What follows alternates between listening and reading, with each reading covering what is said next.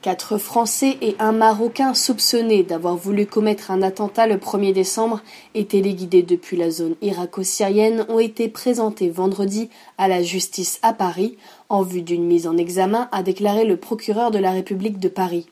Lors d'une conférence de presse, François Molin a annoncé le déferment ce jour à midi devant la justice antiterroriste d'opérationnel de Daesh, cinq hommes arrêtés le week-end dernier à Strasbourg et Marseille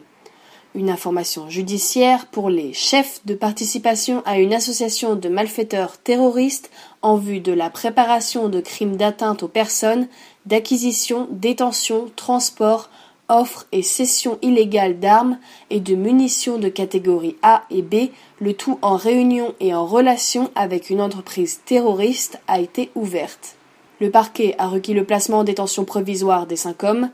Yacine B, 37 ans, employé dans une école, Hicham M, 37 ans, manutentionnaire, Sami B, 36 ans, employé dans une épicerie et père de trois enfants, et Zakaria M, 35 ans, avaient été interpellés à Strasbourg dans la nuit de samedi à dimanche par la Direction générale de la sécurité intérieure. Seul Hicham E, marocain de 46 ans arrêté à Marseille, avait été signalé pour radicalisation par les autorités portugaises, pays où il résidait, après plusieurs voyages suspects en Europe. Les exploitations techniques réalisées sur des éléments saisis lors des perquisitions à Strasbourg ont permis d'établir qu'une action était envisagée par le groupe strasbourgeois le 1er décembre, sans qu'on puisse toutefois déterminer à ce stade la cible précise, choisie par toutes celles que le groupe envisageait, a affirmé le procureur, évoquant leur volonté manifeste de trouver et repérer des cibles pour agir à très court terme.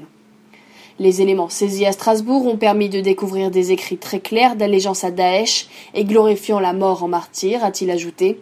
Le commando de Strasbourg, mais aussi l'individu interpellé à Marseille, disposait d'instructions communes, communiquées par un donneur d'ordre depuis la zone irako-syrienne par le biais d'applications cryptées, a précisé François Molin.